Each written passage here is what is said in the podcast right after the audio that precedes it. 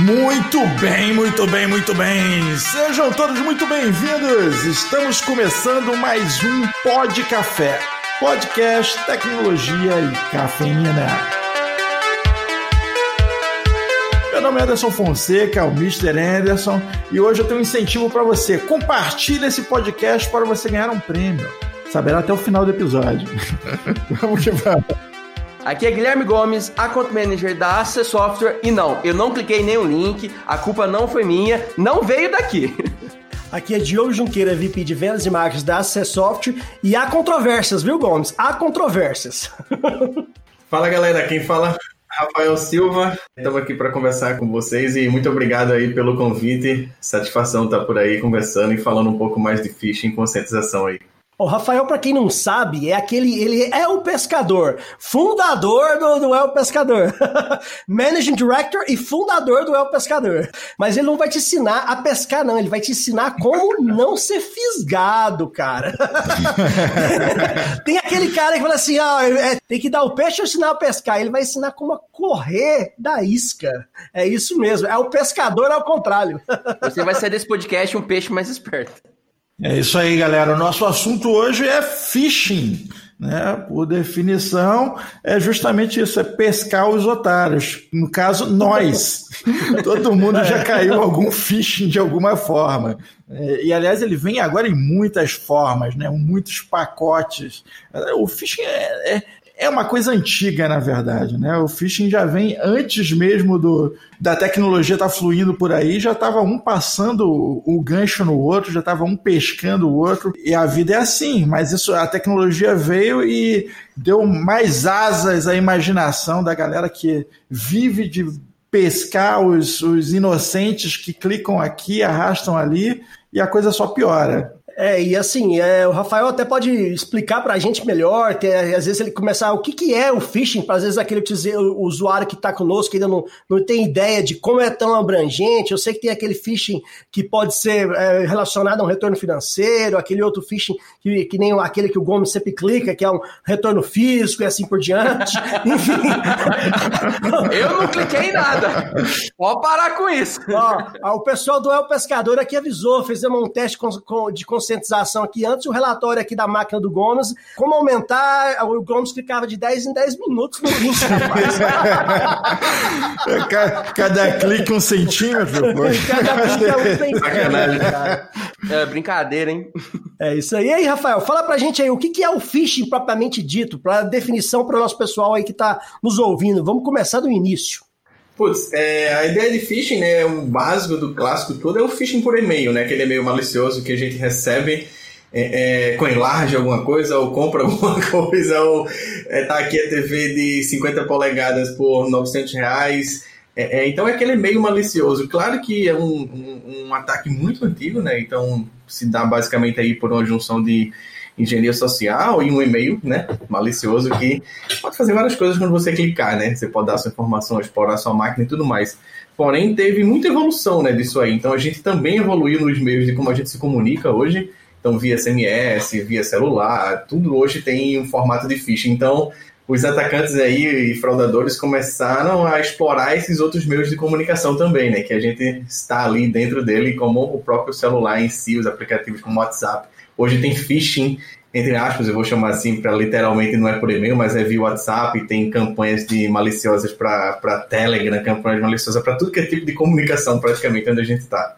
Se a Globo tivesse dado todos os carros que ela, que os SMS que eu já recebia, eles estavam falidos, cara. nunca, nunca vi tanto SMS de Gol a Globo tinha falido e a Volkswagen, cara. E tem aquela vela do iPhone também. Empresa XYZ está sorteando um iPhone. Clique aqui e informa seus dados. Ou então, aquela de velha do banco. Ah, seu, seu, seu autenticador mudou. Clica aqui para atualizar. E você entra, o site é quase igual, né, cara? É, é, é, uma, é uma técnica realmente aí que muitas vezes o usuário, que é o elo mais fraco, vamos dizer assim, acaba clicando. Querendo ou não, a gente sabe que ele clica. Isso é um ponto interessante aí sobre o clique, né? E principalmente esse termo, esse termo, né? A gente usou muito isso, claro, eu já falei isso várias vezes. Hoje a gente já não fala tanto isso do usuário é o elo mais fraco, por muito mais uma questão didática mesmo, de você considerar que o usuário tem que ser o seu parceiro ali, né? O seu elo mais forte. Então a gente já meio que muda o discurso um pouco em relação ao usuário elo mais fraco, porém um, é importante também, o que eu vejo com muita dúvida é, é, da maioria das pessoas é se eu só clicar, o que, que acontece, né? Eu preciso dar minha credencial de acesso, dar minhas informações, ou só o clique é muito perigoso? Claro que só o clique já pode invadir tua máquina, explorar um software desatualizado que tem na tua máquina, um plugin, o próprio browser, por exemplo, e o atacante pode instalar aí um Trojan para capturar tuas credenciais, capturar teu áudio, teu webcam, fazer tudo. Então, o após ao clique, que é um, um assunto um pouco mais técnico, confunde muita gente, né? Muita gente fala, putz, ah, eu só cliquei, mas não digitei nada. Calma, se a página que você clicou lá for bem maliciosa, tiver um iframe, qualquer outro negócio ali, ferrou, né? E principalmente você tá com seu, algum software desatualizado, plugin, browser, que é o, os ataques de client-side, que isso aí é o que pega mais também, né? Claro. Com certeza. E, assim, é, principalmente em grandes empresas, né, que tem muitas máquinas, muito endpoints, a questão de, de, de, de, estar atualizado é algo que a gente trabalha aqui com soluções de endpoint management, igual o Desktop Center, que é uma solução líder de mercado em Unified Endpoint Management. A gente tem consciência de quão poucas são as empresas que utilizam essas técnicas e realmente gerenciam as estações de trabalho. O, a, o core da TI sempre preocupou muito em atualizar os servers, e manter o seu core ali realmente atualizado. Mas lá na, na, na estação de trabalho, lá nos endpoints, muitas vezes colocava só um antivírus e achava que era o suficiente, né? E às vezes ninguém esquece que o antivírus trabalha ah, com, com algo que, que, que, que já, já foi é, sanado, mas ele não vai é, resolver o problema de software ou de browser desatualizado, ou de é, hoje no mundo de SaaS, né? Todo mundo depende de complementos de browser e tem muitos aí maliciosos, que é algo que nem sempre soluções comuns. Essa coisa do antivírus é interessante, assim, porque é, é, a gente nasceu na internet escutando isso, né? Instala o antivírus na tua máquina que vai te deixar seguro. Aí depois é atualiza o antivírus da tua máquina, que vê novo problema, né? A gente instalou o antivírus e ninguém atualiza e atualiza a base do antivírus para ele poder pegar mais vacinas, né? Vou usar esse termo aí, pegar mais vacinas para poder identificar os novos vírus. A real mesmo, tecnicamente, é que antivírus não funciona de verdade. Então, assim, se você um atacante é importantíssimo você ter na sua máquina um antivírus. É importantíssimo. Se você ainda não é, não é uma pessoa tão técnica, é essencial. Você tem que ter. Estamos falando de mundo corporativo, tem que ter uma solução de antivírus, ponto. Porém, é, é, eu vejo muita confusão na cabeça do usuário também que fala, pô, se eu tenho um antivírus aqui, eu posso clicar e baixar a porra toda. Eu saio clicando aqui, o antivírus pega. Então, não é muito assim, entendeu? É aquela história, né? A gente bota um, um, um sistema de segurança dentro da minha casa, eu me sinto seguro pra caramba. Porém, eu não me sinto 100% seguro, principalmente morando no Brasil, né? Ah, é. é a mesma analogia. Você não deixa a porta aberta. Você coloca uma cerca elétrica ali e acha que tá tudo certo, né? E, e se o cara não tiver desconfiado, ele tá errado. Pois é, a mesma analogia, entendeu? A gente é. leva também pro computador. Então, assim, um atacante ou qualquer um, um, um, um fraudador que vai fazer um malware específico, um trojan específico, é muito simples, entre aspas, né? É, é, dar o bypass ou não fa fazer com que o antivírus não detecte esse artefato malicioso. Então, assim, todos os vírus, primeiramente, todos os trojans que saem, que eu digo que sai para on the wild aí, né, que a turma começa a explorar, ele passa horas, dias, às vezes meses sem detectar nenhum antivírus. E aí, quando algum analista pega, detecta e aí começa a fazer vacina, os antivírus começam a identificar. Então, muito cuidado com essa falácia aí de tipo antivírus aqui, eu clico em todo canto, baixo, o antivírus vai pegar. Ah, é, é, igual tomar engove para não ficar bêbado, entendeu? Não vai resolver. Não. Vai ficar talvez bêbado, ajuda, bêbado. É. Talvez, talvez ajuda na ressaca. Ajuda na ressaca. Talvez não beber seja a melhor opção. Então não clique, segura a sua mão. É, segura esse dedinho nervoso. Eu não sei nem se é bom para ressaca ou se é bom psicológico. É a mesma coisa que acontece com antivírus. Ah, eu já tenho antivírus. É igual o Rafael que falou. Tem antivírus para foda, se for clicar. Se, eu não ganhar esse iPhone aqui, eu não tô nem aí, porque o antivírus tem que pegar. Se, se, e se, eu, eu, eu tenho muito usuário que fala assim, ó. E se for, e se for vírus, se for malware, é culpa da TI que o antivírus dela não presta, pô. Eu tô instalando antivírus aqui, eu vou clicar. Meu trabalho é apertar o botão e clicar, entendeu? Então tem usuário realmente que, infelizmente, ainda não não não se conscientizou que ele, ele pode ajudar em muita segurança da sua empresa, né? E aí a gente pode entrar até nas consequências. O que pode acontecer com apenas um usuário de uma grande empresa ou média empresa clicar no, no lugar errado, hein, Rafael? O que, que isso pode acontecer? Pode ser muito desastroso, né? Assim, é, tanto do ponto de vista de infecção da própria estação de trabalho, do ponto de vista de infecção da rede mesmo, mas depende muito da movimentação lateral ali, né?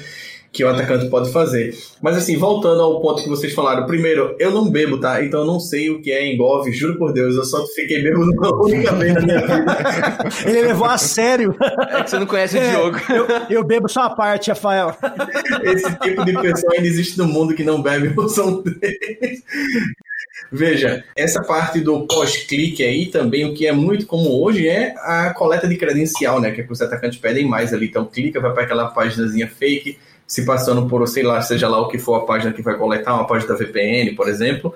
E isso é o que mais cai hoje em dia, né? O que, o que, são, que faz mais vítimas, assim, você vai lá e digita sua credencial. Com seu próprios dados, CPF, endereço, cartão de crédito e tudo mais. A dica sempre que eu dou para isso é quando você vai fornecer algum dado, digitar algum dado em qualquer browser, para e pensa 50 vezes antes de digitar primeiro. Então você tem que ter esse gatilho mental para falar assim, putz, eu cliquei. Beleza, por sorte, dentro desse fiche aqui não tem nada malicioso ali para explorar browser, flash, Java, plugin, nada.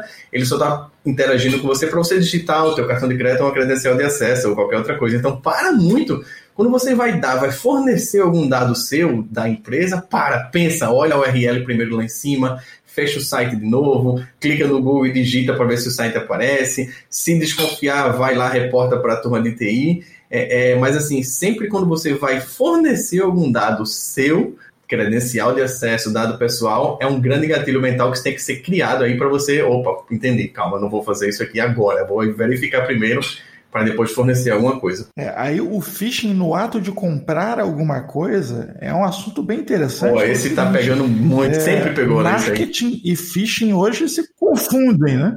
Porque, cara, a galera, é, você, por exemplo, quero comprar uma televisão. Você foi lá, pesquisou a TV e tal. Maravilha. Então, para alguns trocentos bancos de dados, vem a informação de que você está interessado na TV. As empresas anunciantes começam a tentar te pescar. Então, o marketing está ali tentando te pescar. Olha a promoção dessa TV que você queria, olha a promoção de outra TV aqui, promoção de TV e tal. E junto com esses caras, tem também anunciando, anunciando, pasmem, os hackers eu fiquei assim, esse, esse dia aconteceu comigo. Eu tava dentro, dentro da página do UOL e falo mesmo, UOL, vocês. tava lá o anúncio, cara. Tava o anúncio, eu cliquei no anúncio, felizaço. Eu falei, olha que maneiro. Eu fui navegando. Aí de repente eu li, nossa, mas esse preço tá muito. Ué, mas peraí, aguenta aí. Aí quando eu olho, uau, eu tava num site fake.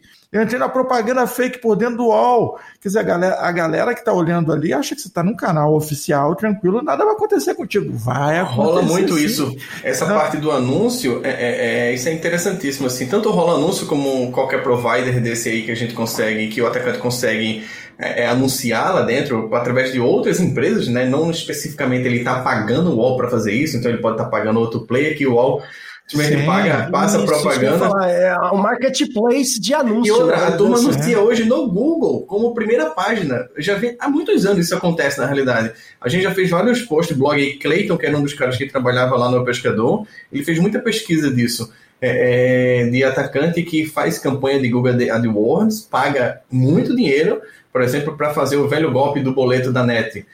Quantos clientes tem a net, esses operadores de telefonia? Então o cara vai lá, segunda via boleto, vou digitar no Google, segunda via boleto. Aí quando eu digito segunda via boleto, o primeiro site que aparece é o site do fraudador. Ou vou dizer assim, qual é o site para acessar? Enfim, todos os termos de pesquisas, eles investem muita grana para poder fisgar essas pessoas, acessar esse site falso, imprimir aquele boleto. E aí hoje a questão do boleto, né? Enfim, eu sempre comento boleto é um caso à parte. Só no Brasil que existe essa desgraça de pagamento via boleto. É um negócio totalmente inseguro. Tem até categoria de malware para fazer é, é, interceptação de boleto e mudar. Chama, uma categoria chama boletoware. É uma coisa bem antiga também, enfim. E, e, o boleto, hoje, o boleto vem registrado no teu nome, registrado pelo banco e o boleto é falso. É falso que eu digo, ele não é da empresa X, é da empresa do fraudador lá. Ele não vai cair na, na grana Exatamente, quando você né, pagar. Esse é um problema e aí a gente realmente. começa a discutir o, os ataques de phishing, não é só para invadir a máquina, para pegar a credencial e ser aquele clássico de segurança da informação, né? De é, é pegar aquela informação, vender, seja lá o que for que o, que o fraudador vai fazer. Rola muito hoje fraude financeira mesmo, ali. Os atacantes estão querendo pegar dado, fazer com que você pague o boleto para ganhar algum, alguma vantagem sobre isso. Anúncio no Facebook também, é, é anúncio em tudo que canto, né? Principalmente essas plataformas maiores, como Facebook, Google, Instagram, não, não, não limita muito, né? Então, pro, pro fraudador e pro atacante ali, se ele for lá colocar um, um valor, criar uma conta, passar um cartão, já era. O negócio ativa Ou pagar mesmo. um boleto mesmo, vai direto perde aquele dinheiro, né? Pois e aí é. a importância do, do, do usuário tentar se e, é, é pensar como um atacante para identificar que aquele que ele tá caindo num phishing, né? Aí tem aquela uma série de coisas, porque assim, muita gente, eu lembro lá atrás que o pessoal falava, ah, olha lá se tem um cadeadinho, se a conexão é segura. Só de É, olhar isso aí vale um capítulo à parte. Isso aí vale um capítulo à parte. É, hoje em dia já tem muito atacante utilizando a conexão segura, né? Então, ba- basicamente, não, não, não tem como se identificar só para isso. Então, você tem que juntar uma série de informações, você tem que ver. O cadeadinho é importante? É, mas como é que tá o domínio? É, tá, o domínio é, é exatamente como o do seu banco tem algo diferente? Você já aí, aí vem aquela que você falou que eu gostei muito. Pensa muito, pense antes de colocar aquelas informações. Eu, eu poderia até falar, ó, pense antes de clicar. Se clicou, pense duas vezes antes de informar algo, né? Eu acho que estar escrito na a proteção de tela de todo usuário tinha que ser isso. Pense antes de clicar. Se clicou, pense duas vezes antes de informar. Fica a dica aí, viu? A gente tem uns bordões assim de materiais que a gente fazia de conscientização, que era pare e pense, é, na dúvida não clique. É, tinha vários e vários e vários É, é, mensagens dessas assim para poder, né, é, reforçar e principalmente criar esse gatilho mental, aquela coisa, né, phishing. Eu posso ser vítima, que eu estou envolvido com isso há muitos anos, eu mesmo posso ser vítima. Eu comecei Claro. a trabalhar com phishing em 2001, 2, mais ou menos, 3, quando eu comecei, eu comecei a fazer pentest, isso lá atrás, ética, quando era ethical hacking ainda. Então, phishing era uma coisa que funcionava muito.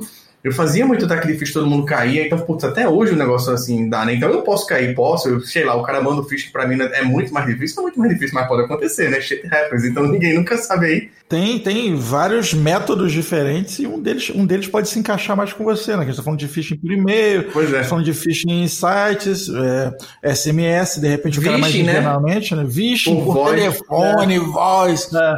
Phishing é, é fantástico, né, cara? Phishing é uma arte. Phishing era o famoso trote de antigamente que a gente passava quando era moleque, sendo que agora o negócio é, né? Os caras viraram profissionais. Ah, É exatamente. Todo mundo tem uma história de, de né? É um trote com intenções negativas, né? É foda. Phishing é um negócio é foda. Todo mundo tem Segundas uma. intenções. Alô, Márcia? É, Olha, eu queria muito falar com você sobre o sítio, Márcia, que você está vendendo, Márcia. Você, você já conhece o sítio? Conheço, mas Márcia, deixa eu explicar uma coisa. Eu não sei se você gosta, eu sou apaixonada por animais. Eu tô com 84 animais. São 60 cachorros, 27 gatos, eu tenho lagarta de cria. Entendi. Você gosta de animais, Marcinha? Tem dois Rottweiler lá. Parte de quem você conhece o sítio? Como eu conheci o sítio? Eu tô em frente ao sítio agora. Você tá em frente ao sítio? Tem lugar pra batedouro lá? Essas coisas sem fazer muito ruído. Lá nos fundos. Tá, então pra você não tem problema bater os cães lá. Se tiver que matar os cachorrinhos. Tá, tá, matar, matar, cachorro? Se fica muito bicho, eu, fico, eu vou ficando enlouquecida. Se ninguém adota, tem que sacrificar, Márcia. Gente, que doido. Então vamos fechar logo isso. 600 mil já com os Rottweiler, com galinha, com marreco, e eu subo esse, eu pulo esse muro aqui agora. Tá doida? Meu, meus Rottweilers pegam, só isso. Eu jogo veneno. Gente, você é doido. Você nem conhece o sítio. Ah, você pulei muro, pulei muro, cacete. Peraí, peraí, o Rottweiler. Como é que chama esse aqui mais baixinho? Gaia. Gaia. Ele, ele é manso. Não sei se foi o bife que eu dei aqui, lambuzadinho. Ele acalmou. Tá grog, grog, grog. Ai, meu Deus, parem. Que- Quem é esse rapaz na piscina? Tô com meu bife também, igual do Thor. Tá todo mundo meio grog. Não, vocês estão de putaria. Puta que pariu. Vocês estão de sacanagem comigo? Ainda hoje em dia, né? é, por mais que mudou a nossa comunicação, a gente fala muito ainda por voz, claro. É, e hoje tem as ligações do WhatsApp, que aí triplicou, eu acho, né? Porque antigamente, ah, não vou ligar não, vou mandar uma mensagem, custa caro, não sei o que lá. O celu... Hoje em dia, o celular ficou um pouco mais barato, vamos dizer assim, mais acessível.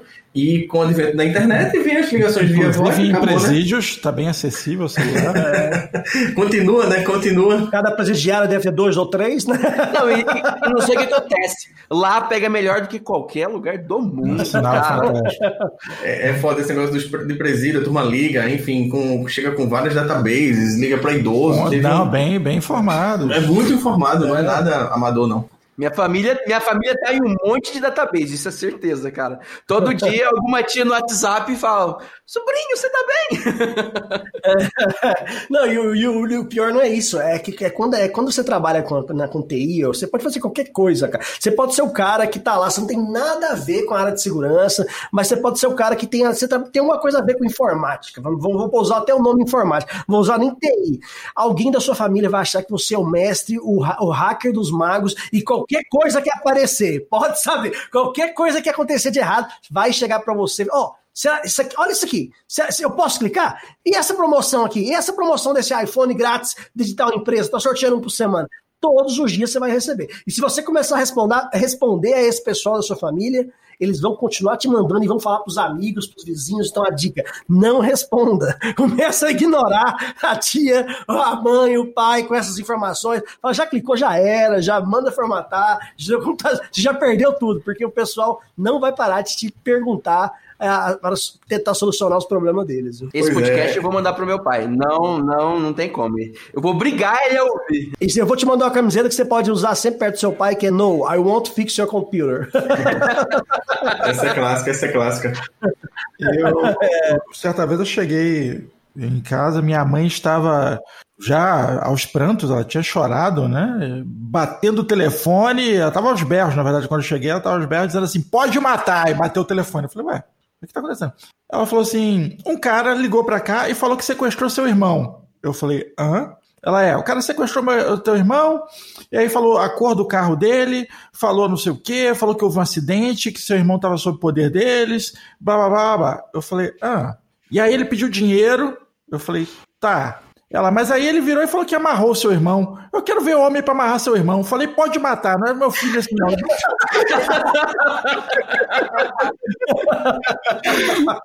Eu falei, "Tu- tudo bem, olha só, Felipe é campeão de jiu-jitsu, eu entendo e tal.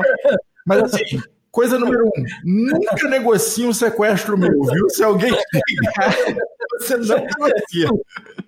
você não vai se livrar, você vai estar li- altamente amarrado, né, Mr. L? Jeito nenhum. Mas assim, já recebi. Cara, uma vez o telefone tocou aqui, eu atendi. O cara falou: opa, tudo bem? Tá falando aqui teu primo. Falou, ô Rafael, beleza? Ele, beleza e tal. Aí começou a conversar, ó, porque meu pneu furou Esse e tal. golpe aí Ó, aconteceu dentro da minha família, exatamente o mesmo. É, é isso que você vai contar, exatamente essa engenharia Pick social. up aí. line, sabe aquele cara que usa a mesma cantada com todas as mulheres? Tipo, de- deu certo uma vez, aí cara vai repetindo, entendeu? É o mesmo esquema, é o golpe que dá certo. Aí, ah, não, porque meu carro quebrou aqui, não sei o que e tal. Eu falei, cara, assim, a história tá até me comovendo, mas eu não tenho nenhum primo chamado Rafael. Eu falei, Rafael é de sacanagem?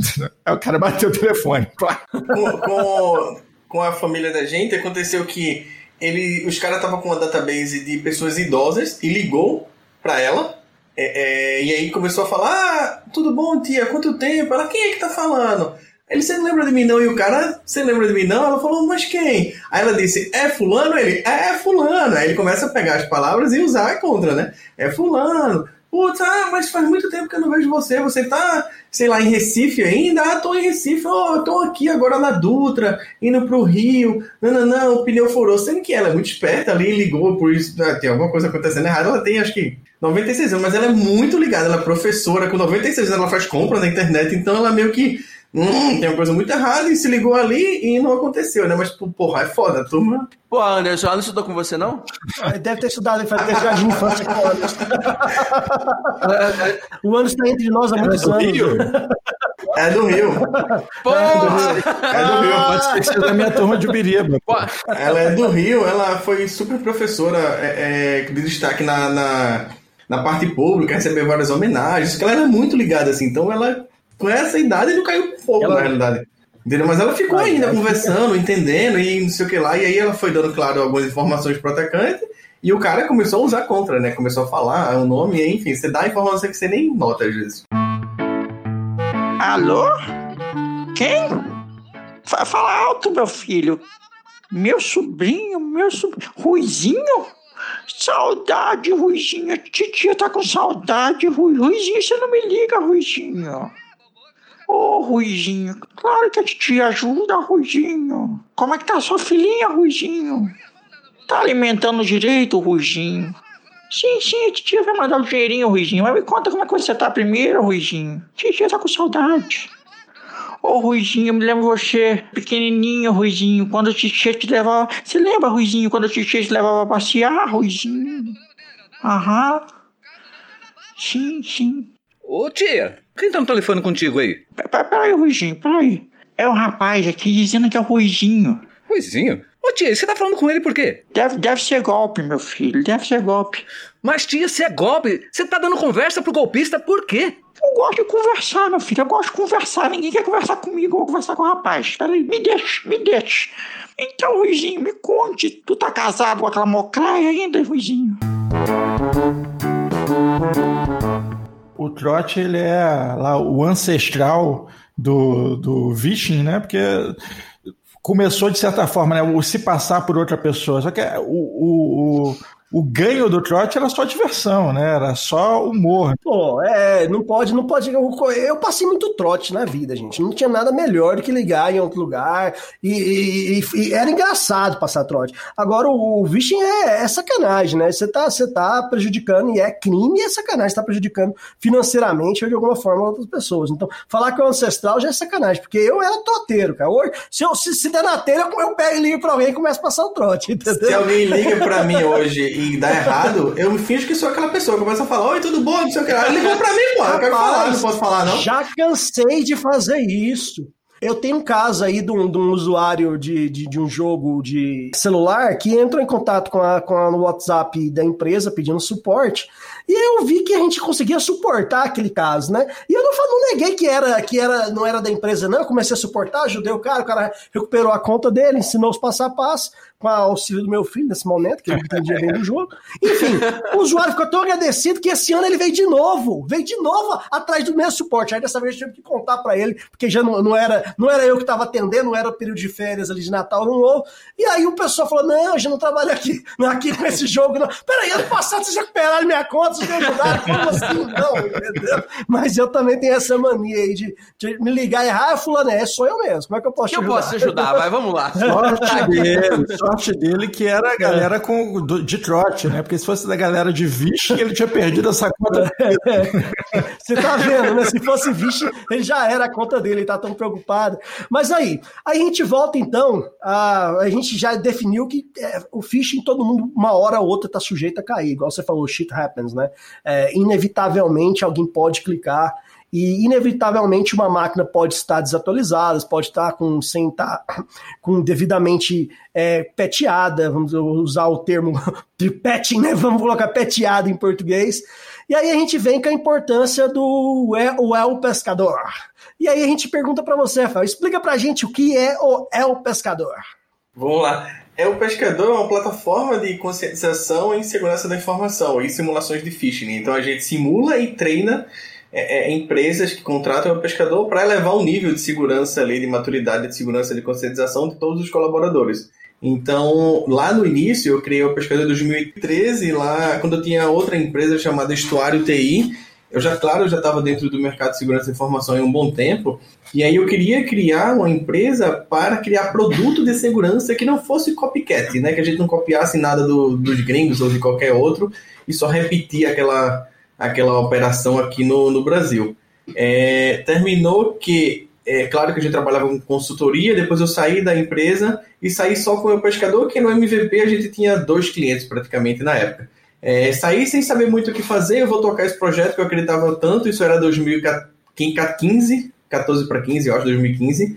É, é, e aí a Tempest veio e investiu a primeira vez junto comigo e a gente virou sócio lá. Claro, eu já tinha um, um track record grande dentro da Tempest, já tinha trabalhado, enfim, várias vezes lá, voltei com esse pessoal, Tempest de Recife, então né? Todos as, é, é, os fundadores da Tempo já eram muito meu amigo. Eu também tinha dados privados de todos eles, o que ajudou a... Estavam todos bem na sua mão. Todo mundo já tinha clicado no lugar errado nessa altura. Já tinha, já tinha phishing ele de alguma maneira. Já se não investir, eu vou fazer o leak, né? Brincadeira. É, e aí a gente entrou nessa, nessa, nessa empreitada aí, né? De, de crescer e botar o pescador pro mercado, que foi super legal. E o produto começou a crescer muito, muito mesmo. Então a gente começou isso no Brasil praticamente. É, é, colocou no mercado. Quando a gente começou, as empresas nem tinham budget para conscientização, praticamente, para simulação de phishing. Tinha um ou outro prototipo para fazer evento, alguma, alguma coisa assim, mas para a conscientização, para a simulação, praticamente nenhuma empresa se falava nisso. Então a gente pegou toda aquela fase de início de mercado, de falar um pouco, depois as empresas no outro ano, ah, legal, vou botar o budget agora para esse próximo ano. Então a gente começou a andar tudo isso, criar realmente o um mercado ground zero ali para poder é, é, crescer. Claro, quando a gente entrou de, de, é, com a Tempest como sócio e entrou dinheiro para investir também no produto, é, é um negócio que cresceu grande, o cross-sell interno da Tempest também, o produto é bom para cacete, né? Diga assim, modéstia à parte. E aí a gente começou a pegar várias e várias empresas gigantes, bancos, enfim, muitos clientes grandes a usar e testar o produto. É, é claro que teve problemas e muitos acertos também, mais acertos do que o problema, ainda bem. e o produto foi evoluindo pra caramba. E aí a gente avança praticamente aí para 2019, foi quando o pessoal da Lobe4, que é a maior plataforma de, de conscientização do mundo, ligou para mim e falou: e aí, vamos dar uma conversada aqui, a gente quer uma parceria. Hum. E aí vamos, né? O coração bateu forte, vamos lá, o que, é que esses caras querem? Quer acabar comigo? Quer... querem que Zuckerberg? Quer me fuder? O que, é que esses caras querem? Na realidade, é, é, isso se tornou uma, uma aquisição do meu pescador, então, em fevereiro de 2019, o meu pescador foi adquirido 100% pela Nobe4, e aí a gente ficou com a operação da Nobe4 na América Latina e eu virei manager director da América Latina aqui da Nobe4. E hoje a gente não tem mais a plataforma antiga do Pescador, é, é, tudo foi colocado para dentro da plataforma do Nobe4. Tudo não, porque muita coisa já tinha, né? Então tinha poucas features ali nossa que, que entrou e principalmente os nossos treinamentos, que aí sim foi uma coisa muito legal, encaixou muito bem dentro da Nobe4. É, é, a gente ficou, hoje, o, a marca, o pescador virou a marca de publisher da Nobe4 e os desenvolvedores, claro, claro, os desenvolvedores da Nobe4, pessoal de venda e tudo mais, toda a equipe de conteúdo RH, enfim, a empresa cresceu, dobrou de tamanho aí depois que, que a Nobe4 é, é, comprou e a gente virou Nobe4 Brasil. Ah, que bacana, cara. História aí é, deixo meus parabéns aí, que a gente sabe como é difícil empreender no Brasil. Ô, nego, velho, chegar... eu sei. ele pode dizer que quando ele chegou era tudo mato. Era tudo mato. Fumei tudo, era tudo mato. Brincadeira. Em relação a empreender aí, o, o Pescador já é, sei lá, minha quarta, quinta empresa praticamente. Eu já tive loja virtual de net chamada Geek World, isso em 2017, 2000 e tanto. Vendia loja também já tive loja de prata, por exemplo, pra, é chamada A Prata com BR. Eu gosto de surfar, então eu ia muito para Bali, fui para Bali com essas pratas, fui uma vez para lá e fiz um rolo com negócio de prata. Então, assim, empreender sempre teve é, é, no meu feeling, né? Sempre teve comigo e sempre eu trabalhando como primeira função como analista de segurança, né? Nas empresas, fazendo análise e tudo mais. Mas eu sempre estava empreendendo, claro, empreender é complicado aí, a gente sabe que é que todo mundo passa, né? Na, na hora do vamos ver que é todo dia, praticamente. Na verdade, você pegou ali aquela vibe. É, é, é um mix, né? Porque você, se você trabalha em segurança da informação, você via um, um, monte de filho da puta lá botando phishing e a galera caindo, um monte de gancho, e você olhou assim, porra, eu posso ser um filho da puta do bem.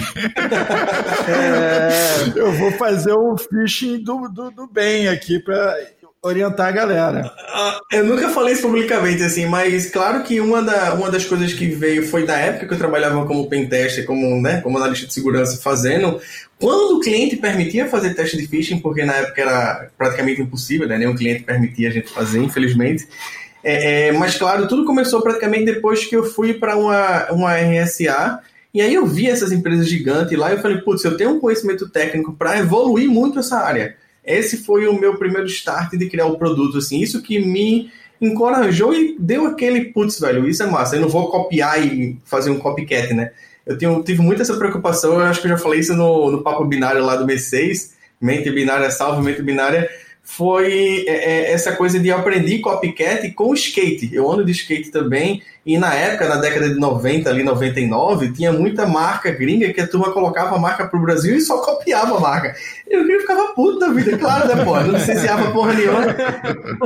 Não existia nada de, de licenciar isso, né? E eu meio que absorvia aquilo, eu falei, putz, sacanagem, né? E eu comprava aquela coisa, depois eu deixei de comprar e comecei a dar uma chance e gastar o dinheiro do meu pai, que não era meu na época, né? O dinheiro do meu pai, nas, nas lojas locais, né? Loja que o cara abria ali, e aí foi que eu comecei a ter esse time de copycat. Vida que segue, passou muitos anos depois, eu caí nesse momento aí eu falei, não quero aquilo ali não. E claro, isso já era muito bem divulgado no Brasil, né? E apesar de ter muito copycat hoje em dia, é, é, esse foi um dos pontos principais, assim, por juntar essa coisa que você falou, é, Mr. Anderson, de ser o cara técnico que trampava com isso, que fazia muito phishing. Falei, putz, dá para ajudar, não dá para resolver. Né, porque para resolver a mente humana não se resolve. Ah. Então, assim, isso é até o meu primeiro discurso de venda da pescador. Eu falei, eu não vou resolver esse problema a aqui. A mente vou... humana vai muito psicólogo, pois é, vai para outra área, vai para áreas humanas. É muito, é muito tempo. É muito tempo. Eu vou elevar esse, esse teu é, é, esse teu entendimento de segurança dos teus colaboradores aí muito mais alto, vai ficar muito melhor, porém 100% corrigir não tem, né? Aquela máxima de segurança da informação, nada é 100% seguro, principalmente as nossas cabecinhas. E aí o negócio deu muito certo, assim, foi legal e hoje eu estou envolvido totalmente com, com a No4 aqui no Brasil, é, é, como eu falei, como Manager Director aí, tocando essa operação como todo e junto com o time, claro, né? Que sem o time você não é nada. Agora deixa eu te perguntar ah, uma coisa, o produto ele é sob medida, né? Olha pra galera e fala assim, pô, acho que isso aqui, nesse, nesse gancho eles caem, é por aí? É, e, pegando, e pegando até o gancho aqui do, do, do, do que o Anos falou, é interessante a gente explicar, porque tem muita gente que não sabe que existe o phishing educativo, aquele phishing que é feito para ensinar realmente a você não cair no phishing. Pesca esportiva, gente... né? É, pega só. Porra, boa, boa. Essa foi boa, Gomes. Essa foi boa. Então, essa pesca esportiva, que é mais ou menos a conscientização aí que a gente, que, que, o, que o pescador faz, que é simular esse phishing, né, para poder realmente educar, e nunca se falou tanto, nunca foi tão importante esse, esse assunto como agora por causa da LGPD, e é, todas as empresas estão olhando para a segurança e estão olhando para tentar fortalecer todos os elos, principalmente o elo do entre aspas, do que, né, o bicho ignorante, vamos dizer assim. Né? Então, explica pra gente o que é esse ficha educativo e, e, e quão importante ele é nesse, né, né, nessa cadeia de, de segurança da TI. É, há um tempo atrás existia testes de phishing no contexto de pentest, né? Então não era um phishing para educar, não era pesca esportiva aí como o Gomes falou. Era um phishing no formato de entrar mesmo, fazer com que o usuário clique, pegue um trojan específico para entrar ali dentro da máquina, depois fazer uma movimentação lateral, explorar dentro da rede interna e por aí vai. É, e aí, quando começou a surgir as primeiras plataformas é, é, de conscientização, e aí começou a ter esse contexto de simulação de phishing, né? A gente vai fazer essas simulações é, é, o e-mail chega, muitas das vezes é, é o, o, cliente até autoriza, né? hoje é 100% das vezes autoriza os servidores a chegar os e-mails na, no inbox dos usuários, então meio que é, é, é whitelistado ali essa, essa informação.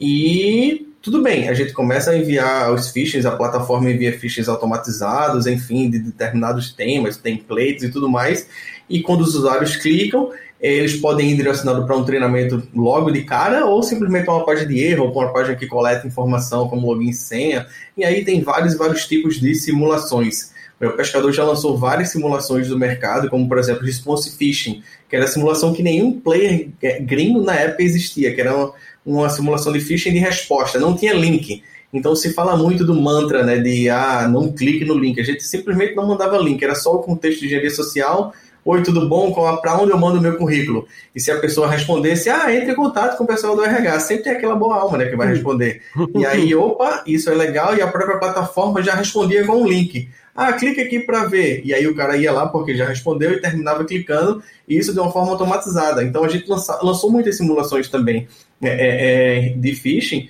então era muito, então ficou muito nesse contexto, né, a parte de, de phishing educativo em si. E aí, entrando na, na, no, no, que o Anderson comentou, como é que funciona essa. É, é, são, são cada empresa, vocês customizam esses testes? É, como é que funcionam esses programas aí para os nossos ouvintes entenderem mais? Hoje a plataforma da Node4, ela é muito software as a service de verdade, então você compra uma licença anual, você loga na plataforma, você faz primeiro um assessment inicial para saber como é que tá, enfim, se você já fez ou não, qualquer tipo de conscientização, faz o primeiro teste de phishing. Você pode configurar de diversas maneiras. Você mesmo pode ir lá e criar a campanha de phishing, escolher o template, o tema, a landing page, que é quando ele clica é direcionado para essa página, o tipo de treinamento, você pode configurar tudo, ou a própria plataforma já faz isso também automatizado para você. Você fala, ó, eu quero lançar X campanhas de phishing, que seja um tema aleatório, público aleatório, ou X campanhas de phishing com esse público aqui, programar X campanhas de phishing, ou X treinamentos, né, que é muito importante também lançar os treinamentos, que isso aí é um, um grande é, trunfo da Node4. A Node4 é a maior plataforma, é a maior é, é, biblioteca de treinamento de conscientização do mundo, então tem vários e vários tipos de treinamentos. Então é muito importante também essa parte de treinamento. Então hoje a plataforma funciona muito dessa forma. Você consegue guiar a plataforma de uma forma muito simples, sem precisar ser um cara ninja de segurança da informação. Isso é que é incrível dentro da, da plataforma da Node4. Você não precisa ser aquele cara hacker para criar o template tudo já está pronto, é só entender uma engenharia básica de você mandar e programar né, as campanhas de acordo com a tua necessidade e já era. E você falou um outro, um outro termo aí que acho que está todo mundo procurando, treinamento, porque na, principalmente com a LGPD é necessário, todo mundo está vendo que é necessário treinar toda a cadeia de usuários. E aí eu vi na, na, no Pescador tem o Kevin Mitnick Security Awareness Training. Fala um pouco mais desse programa de treinamento aí do grande Kevin Mitnick. Beleza. É, é Para quem, quem não sabe, Mitnick foi é, é, um, dos, um dos fundadores e sócios da Node4, né? Na verdade ele não fundou, ele foi chamado depois, mas ele é sócio da Node4 e é o principal cara aí é, é, de conscientização e engenharia social, né? Enfim, não precisa nem dizer a história do Mitnick aí, mas hoje ele trabalha como Chief Hacking Officer, ele grava muito treinamento e faz muitas apresentações palestras é, para clientes e eventos. Né? Com essa pandemia agora, claro, está sendo muito remoto. Mas o treinamento do, do, do Kevin Mitnick é atualizado anualmente, e às vezes semestre de seis, seis meses, eu acho, também rola atualização. É um treinamento muito bacana. Você pode dividir em vários módulos para falar sobre phishing, conscientização e segurança em geral. Na própria plataforma da Mod Store, que a gente chama de Mod Store, M-O-D, Mod Store, que é a loja, né? Eu chamo de loja de, de, de conscientização e de, de, de conteúdo, quer dizer, tem tudo que é tipo de treinamento e de estilo de treinamento, isso é importante falar. A Nub4 comprou muitas empresas, o Apostador foi uma, então o nosso estilo de fazer é, é, conscientização e fazer vídeos e fazer outros tipos de treinamento era com cartoon, com personagem. Era, não? É, né? Então a gente continua mantendo essa essência, a gente não muda isso. Então Nobifore comprou outras empresas como a Popcorn da África do Sul, que eles já tinham outro estilo de fazer treinamento. Comprou outra empresa chamada Explock em Berlim, que já era outro estilo. A última empresa que a Nobifore comprou foi a Twist and Shout. Não foi a Kilter, mas antes teve uma chamada Twist and Shout, enfim, não lembro a ordem agora, mas a Twist and Shout foi o grande é, é, é, a grande evolução do negócio assim. Eles criaram uma série chamada Inside Man, que é uma série estilo Hollywood mesmo, de verdade. Netflix, aquela série, série perfeita, super produção. E tá na segunda temporada agora, cada capítulo tem 10 minutos, tem trailer na internet para você ver. É muito, muito fera, muito high production de verdade. Então, isso eleva muito né, os níveis de treinamento. Tem jogo, tem é, documento, tem, enfim, tem aceite do documento, a plataforma de treinamento, a Mod Store, né, dá acesso a muitas e muitas é, é, é tipos e variáveis para você poder educar as pessoas. Então, ali o pessoal, tanto de RH como de TI, são, são clientes em potenciais hoje para o El Pescador, para No Before, né? Que é, o, o RH está preocupadíssimo em. Eu conversei com diversas pessoas da área de RH durante essa semana e todo mundo buscando. Ah, você, você conhece algum treinamento para de conscientização? Eu preciso de conscientizar nossos usuários. Nossos usuários não estão preparados. O pessoal da TI lá no, no, no, nunca deu treinamento de, de relacionado a isso. Então, é, isso é algo que a, que a El Pescador pode ajudar bastante, né? Sim, sim sim. A Node4 aqui no Brasil, quando você adquire a licença da plataforma, é, é, você pode lançar tanto treinamento, campanha de treinamento, ou lançar campanhas de phishing. Então, se o produto é adquirido pela equipe de segurança, por exemplo, pode-se passar o acesso, criar um usuário para a equipe de RH para poder lançar só treinamento e seguir o programa de treinamento de conscientização do RH. Enfim, e você pode juntar essas duas áreas, que eu acho que é o grande segredo, né? Essas áreas dentro das empresas precisam se comunicar. A área de marketing comunicação, a área de segurança e a área de RH. quando a gente está falando de conscientização, essas três áreas têm que estar muito em conjunto, muito conectadas entre si, para poder ter um programa e executar esse programa de conscientização de uma forma homogênea, né, que consiga fazer o programa todo e cada área trabalhe para comunicar para a parte de RH e a parte de segurança técnica ali também consegue usar isso. E pela plataforma dá para você fazer toda essa, essa abrangência aí. É, para você que está pensando em implantar LGPD, eu, eu fica a dica, sem esse treinamento aí, eu acho que vai ser um tanto quanto difícil para se atingir o usuário lá na ponta, porque ele, ele é importante conhecer e é importante se conscientizar, senão algum shit happens, né? Como já foi dito algumas vezes. O buraco é até um pouquinho mais embaixo, né? Se você se preocupa com a sua empresa, é. antes de LGPD, se você se preocupa com os seus dados, é. se você quer sobreviver nessa era digital, o que a gente fala, que a gente fala do elo mais fraco, tem que deixar de ser o elo mais fraco, né, cara? Não adianta você gastar milhões em segurança, manter os seus softwares atualizados, seus browsers sem nenhum plugin maluco aí, se o cara continua clicando onde não tem que clicar, né, cara? É, essa coisa do LGPD, né? Eu até é, brinco muito com isso. Eu não quero fazer buzz em LGPD porque é um saco. Todo mundo fala, quer vender sobre LGPD, não sei o que lá e tal. Mas assim, tem um artigo, acho que é artigo 20, alguma coisa da LGPD, que fala de treinamento, né? Fala que você pode treinar, não fala conscientização específica, mas fala que você deve fornecer treinamento para os usuários. Então, isso muda muito no mercado, né? Uma regulamentação dessa chegando, é, é como o Gomes falou, você tem que tomar conta da sua empresa. E treinamento é o básico, né, de tudo, assim, para você poder é, conseguir. E a própria plataforma é o LMS, ela tem é, SCORM, então é um EAD, como a gente chama aqui, muito completo, né? Então você pode fazer o piloto do seu próprio treinamento para a plataforma e usar e lançar também esse treinamento. Então é bem completo isso aí. É, usar LGPD para vender é difícil, né? Mas, gente, LGPD tá aí, vocês precisam atualizar os patches, eu tô aqui, tá? é, aí tem uma boa dica, né? Aqui a gente pode usar o Desktop Center aí da Manage Engine para manter tudo atualizado, para ter certeza o que. O tá browser tá security para manter, manter o browser bonitinho. Sem nenhum problema. E aí, para ter certeza que o seu usuário não tá clicando, é, tem que ter o treinamento do El Pescador na No Before aí, que é fundamental, né? Não é isso, Anderson?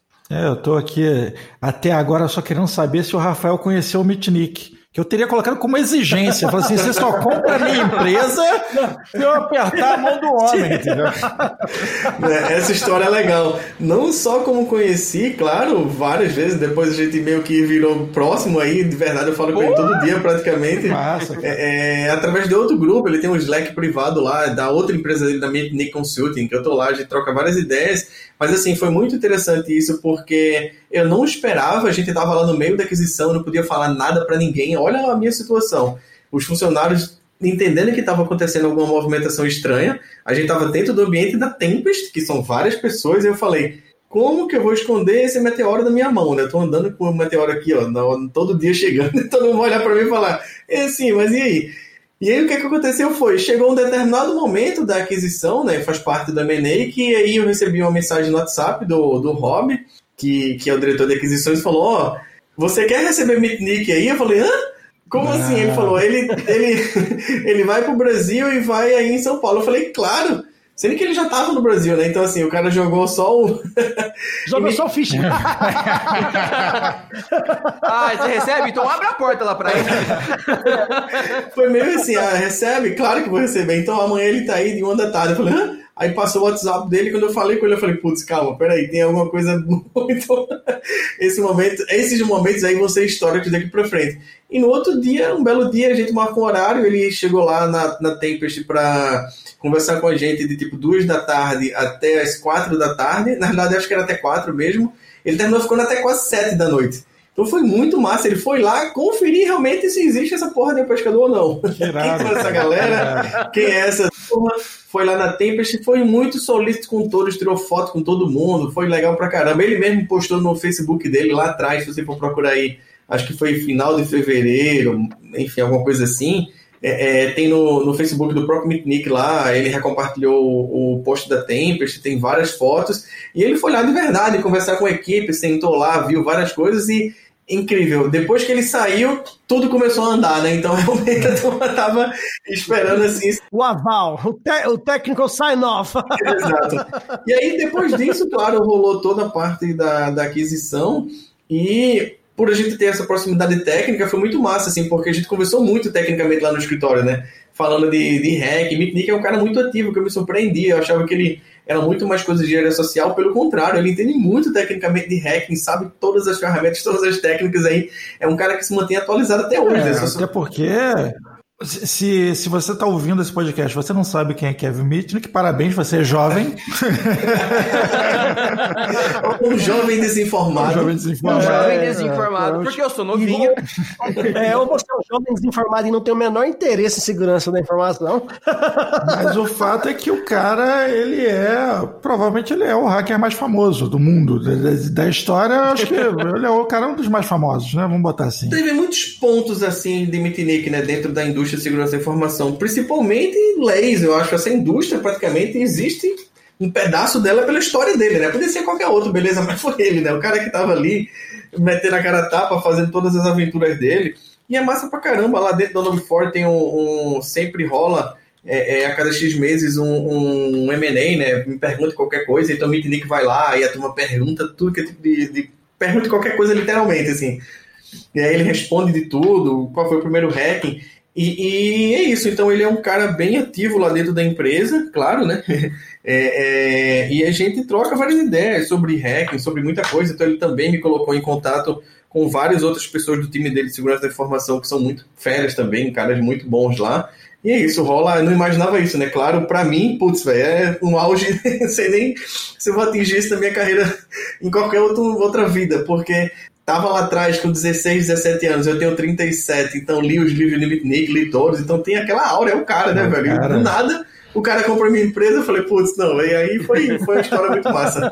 E agora você troca ideia com o cara, olha que, que, que irado. Eu tomaria cuidado o que dizer pra ele, entendeu? Ele começasse a fazer as perguntas meio pessoais. O Vida Azul mantém ele longe do seu computador. É engraçado esse relacionamento assim, né? Porque assusta você, né? Então, putz, é o. Porra, é Mitnick que tá aqui falando comigo. Então, é, é, eu já passei, claro, já faz. Vai fazer dois anos aí praticamente da aquisição. Então, hoje em dia a gente troca as humanidades. A gente tava na DEF, ele me chamou pro aniversário dele, eu fui lá e tal. E troca várias outras, outras conversas de vida, assim, de Covid. Ele odeia Bolsonaro, ele fala pra cara de Bolsonaro, de Trump, essas coisas todas. E, e aí chegou bem nessa, nesse nível de amizade e é massa. Ele é um cara muito gente boa, muito legal. Diferentemente, assim, que a gente às vezes espera dessa galera super famosa, super fama, acha que, enfim. E pelo tudo que ele passou, velho. O cara ficou preso não sei quantos anos, um ano de solitário, não sei o que lá, e voltar sã e salvo e Ah, é, não sei aonde. O cara tem muita história pra com a contar. cabeça boa pra fazer tudo isso. Eu fico pensando, acho que ele foi solto em 2001, se eu não me engano. Foi 2000. É, 2000, 2000. Porra, 2000 eu tava surfando, tava fazendo um monte de coisa, mexendo no computador que eu tava preso, caralho. Tem, tem, É. é foda. Então o cara se mantém hoje aí, se manteve e manteve bom tecnicamente. Eu fiquei é, impressionado, muito, muito impressionado mesmo. E ele é muito gente boa, isso é que é massa. Ele é um cara, uma pessoa muito gente boa.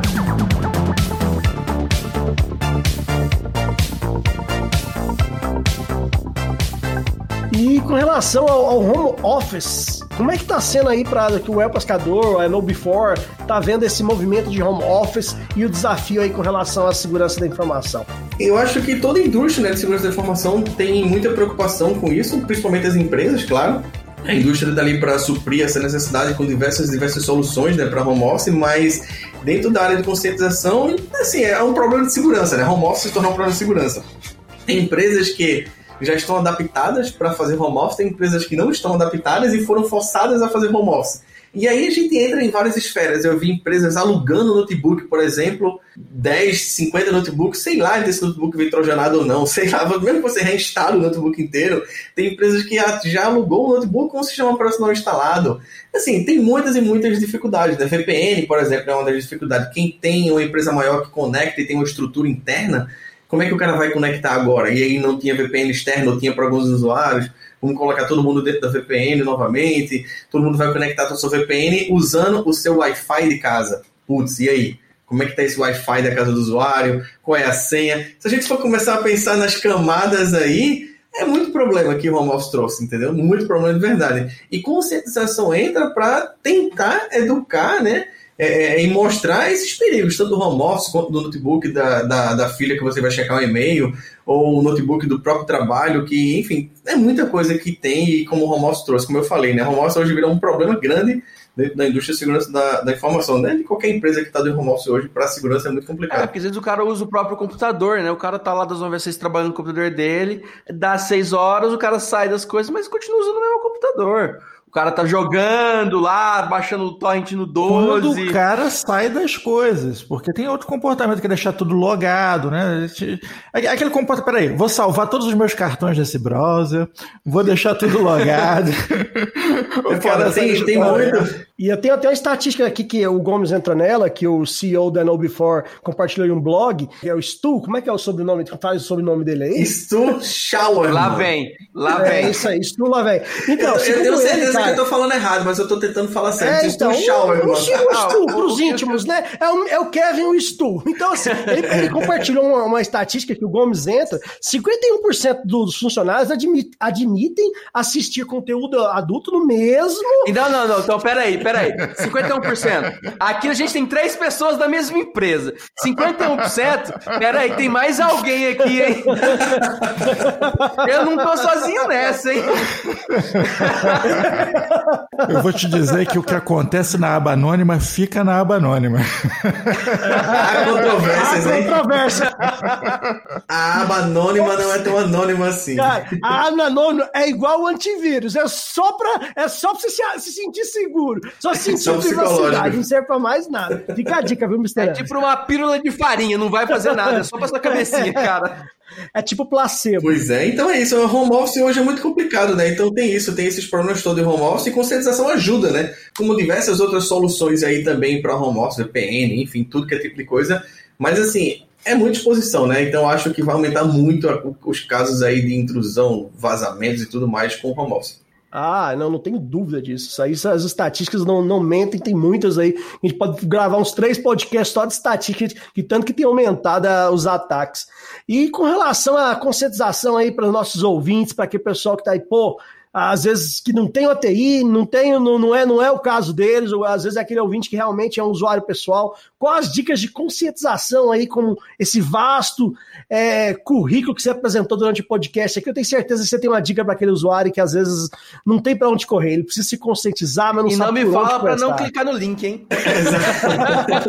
É, né? Aquela dica, primeiro não clique no link. Eu digo assim, quando a gente começa a fazer uma abrangência maior de conscientização, então eu vou logo para celular, né? Tá rolando muito golpe aí do WhatsApp, de clonar o WhatsApp, de usar a autenticação de dois fatores. Primeiro, o usuário comum precisa descobrir que bicho é esse, esse tal do autenticação de dois fatores, two-factor authentication.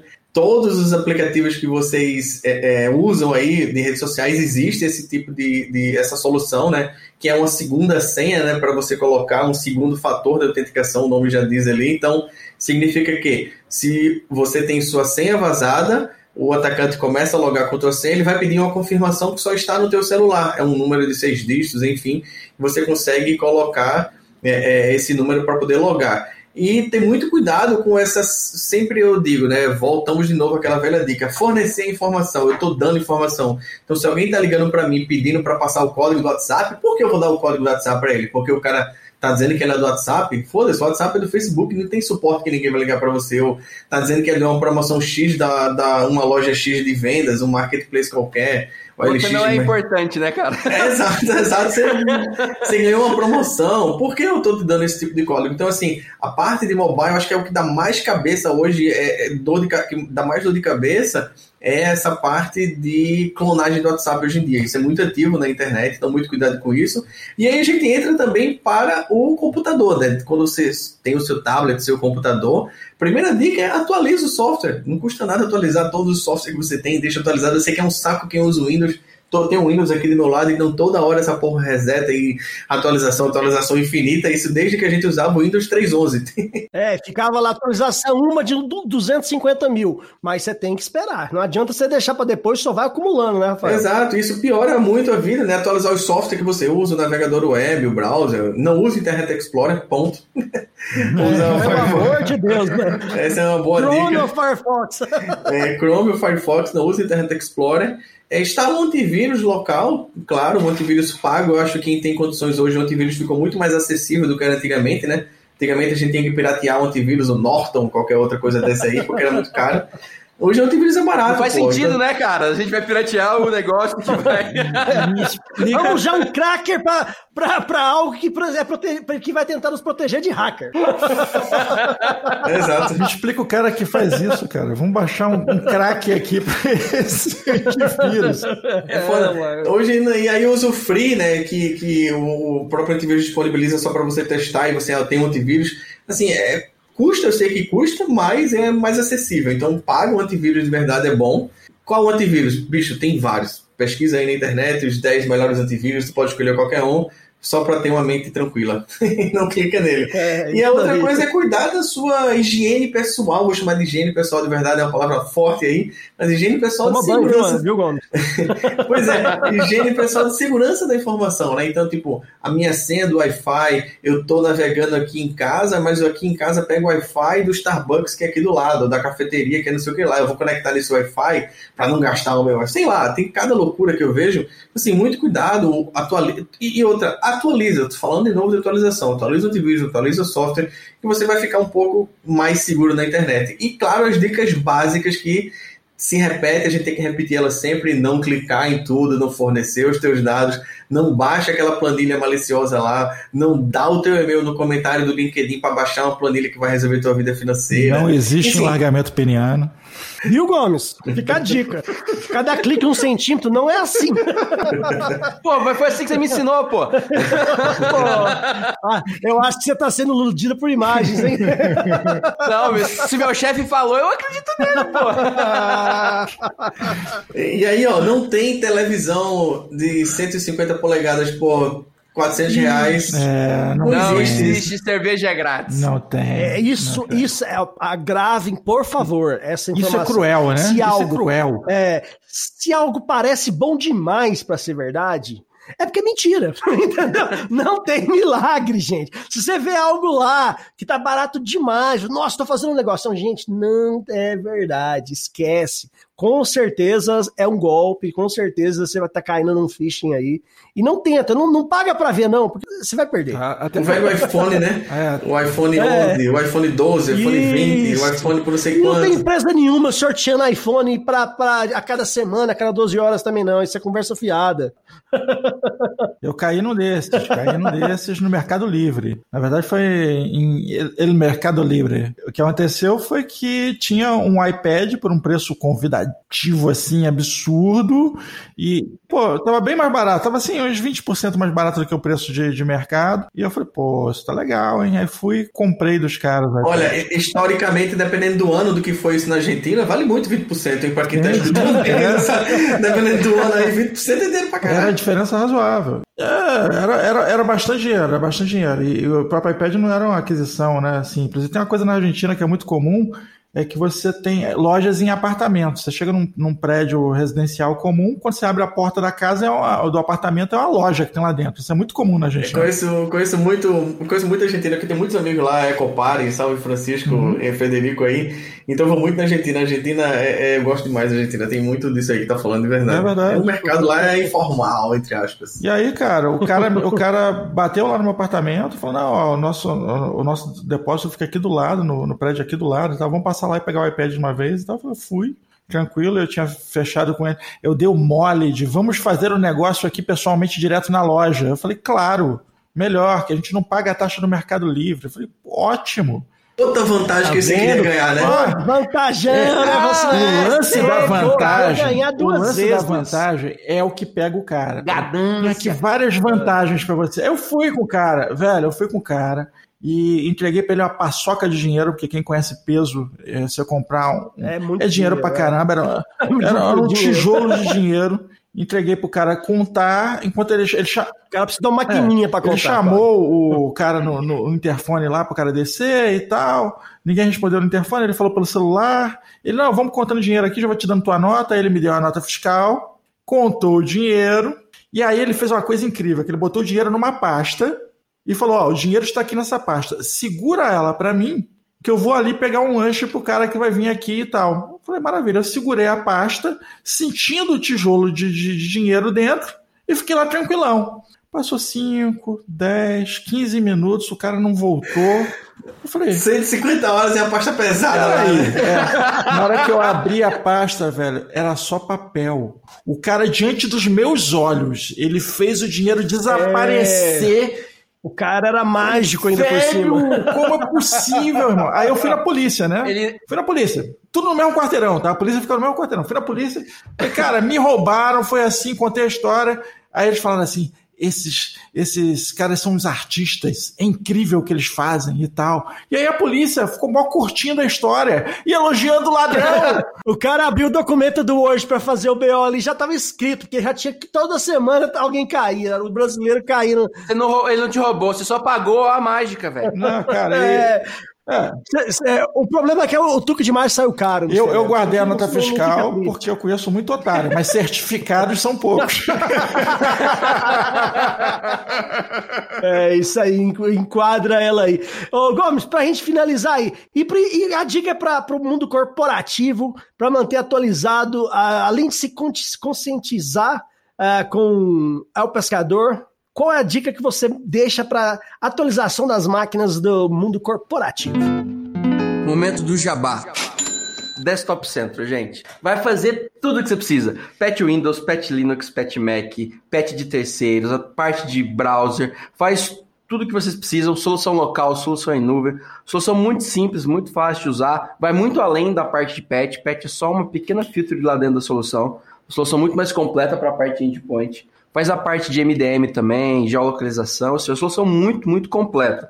E uma outra dica que eu vou aproveitar que o Rafael falou de duplo fator de autenticação. A gente tem um produto que é o AD Self Service, que é para autoatendimento reset senha de AD, que ele também permite você ativar o duplo fator de autenticação do Ou Windows. Mac do usuário ou Linux. Uhum. ou- é, ele vai usar o agentezinho dele lá que faz o processo de reset senha para fazer também a parte de duplo fator de autenticação. Nada melhor do que você aumentar um pouquinho aí a segurança também das, na hora de logar nas máquinas e o cara ter acesso ao teu ambiente. Já que vocês estão fazendo jabá, eu vou aproveitar e vou falar do Password Manager, cara, que eu acho que ele é fantástico para esse contexto. é, porque, vamos lá. Password Manager, ele faz gerenciamento de senha, você não tem que dar senha para mulambada, entendeu? A tua galera não vai gerenciar senha diretamente. Você controla teus usuários por ali, você dá acesso, tira acesso. O cara saiu da empresa, você tira todos os acessos dele está automaticamente direto pela ferramenta. Se o cara precisar É, na acessar, verdade, nunca nem teve a senha, né, cara? Ele só, ele, você faz só gestão de acesso. Isso é identidade, né? genial. Você consegue gerir Uhum. o cara sem dar, sem dar acesso a senha nenhuma. Ele só faz a gestão lá interna. E outra, você ainda pode usar o password manager para você acessar o software que o cara quiser usar dentro da estrutura sem precisar de VPN. Você acessa pelo password manager de forma segura. Também é é a coisa linda que ele faz. Que, poxa, eu acho fantástico. Fica aí na lista de problemas a resolver. Se tem problema com gerenciamento de identidade, eu recomendo com todas as forças. Ah, e eduque seus, seus, seus funcionários, né? O pescador tá aí. Vamos fazer um jabá conjunto. Vamos educar a galera. Lá, isso, Rafael. isso é muito importante, né, Rafael? Rafael tem que implantar um programa de choque, igual faz com ratos de laboratório, entendeu? O cara clicou no lugar errado, ele toma um choque. Conscientização não pode ser punitivo. Essa é a primeira regra de conscientização. Ah, poxa. Ia ser tão divertido. Tem que ser friendly, friendly sempre.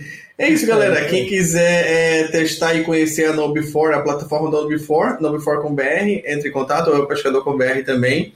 E a gente está aí para te atender e mostrar o sucesso. É isso aí, Rafael. Eu agradeço muito aí pelo seu tempo. Pra quem não, não sabe, nós estamos aqui às nove e meia da noite, numa quarta-feira de futebol, gravando o Pod Café da TI. O meu Goiás já tá perdendo pelo Corinthians. Sem então novidades. fica a dica. E, e por aqui prestou bastante atenção aí, o Gomes falou do Desktop Centro, uma- um caso interessante que é a Temps, que começou ali junto com o Rafael, lá no El Pescador, é um dos clientes do Desktop Centro, a solução de gerenciamento de endpoints. Então dá para você ter uma ideia aí que é uma solução realmente bem utilizada aí no Brasil pelas principais empresas. Rafael, novamente, muito obrigado e com certeza vamos, vamos gravar outros aí, é só você falar que está disponível, que o papo foi excelente. Beleza, muito obrigado, galera, pelo convite. Foi massa.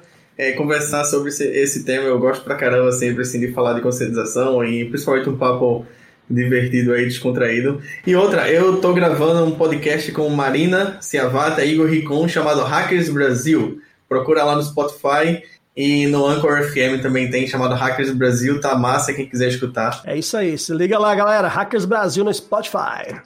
Valeu, galera. Boa noite, um abraço. Valeu, gente. A minha mensagem final é clica aí e compartilha esse podcast. Vou até lançar uma campanha aqui agora, cara. Indica esse podcast para mais uma pessoa. Vamos duplicar a quantidade de, de ouvintes aí através de vocês.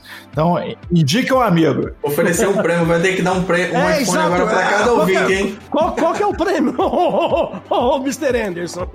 O prêmio é meu. Você clicou no link eu, eu já levei o que eu queria. Nossa, depois de um podcast com tanta informação, vocês ainda querem prêmio, gente? É, o prêmio foi o próprio podcast. Boa, boa, boa. Ou era um, era um pod fishing. Pode fechar. É, um pod- É isso aí, podcast galera. com bait. O título desse podcast tem que ser um clickbait, porque eu já clicar ali. Vamos que certo. vamos. Tchau, gente. Tchau, galera. Valeu.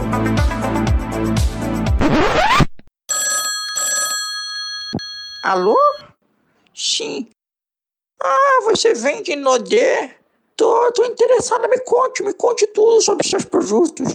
Não, filho, tem um tempo, pode falar. Não, meu filho, meu nome é Genilda Prazeres. Sim, mas chame só de Genilda, né, meu filho? Porque Dona Prazeres fica parecendo propaganda de puteiro, né? Este podcast é um oferecimento. AC Software, liderança em soluções para gerenciamento de TI. Contatos podcast arroba podcafeti.com.br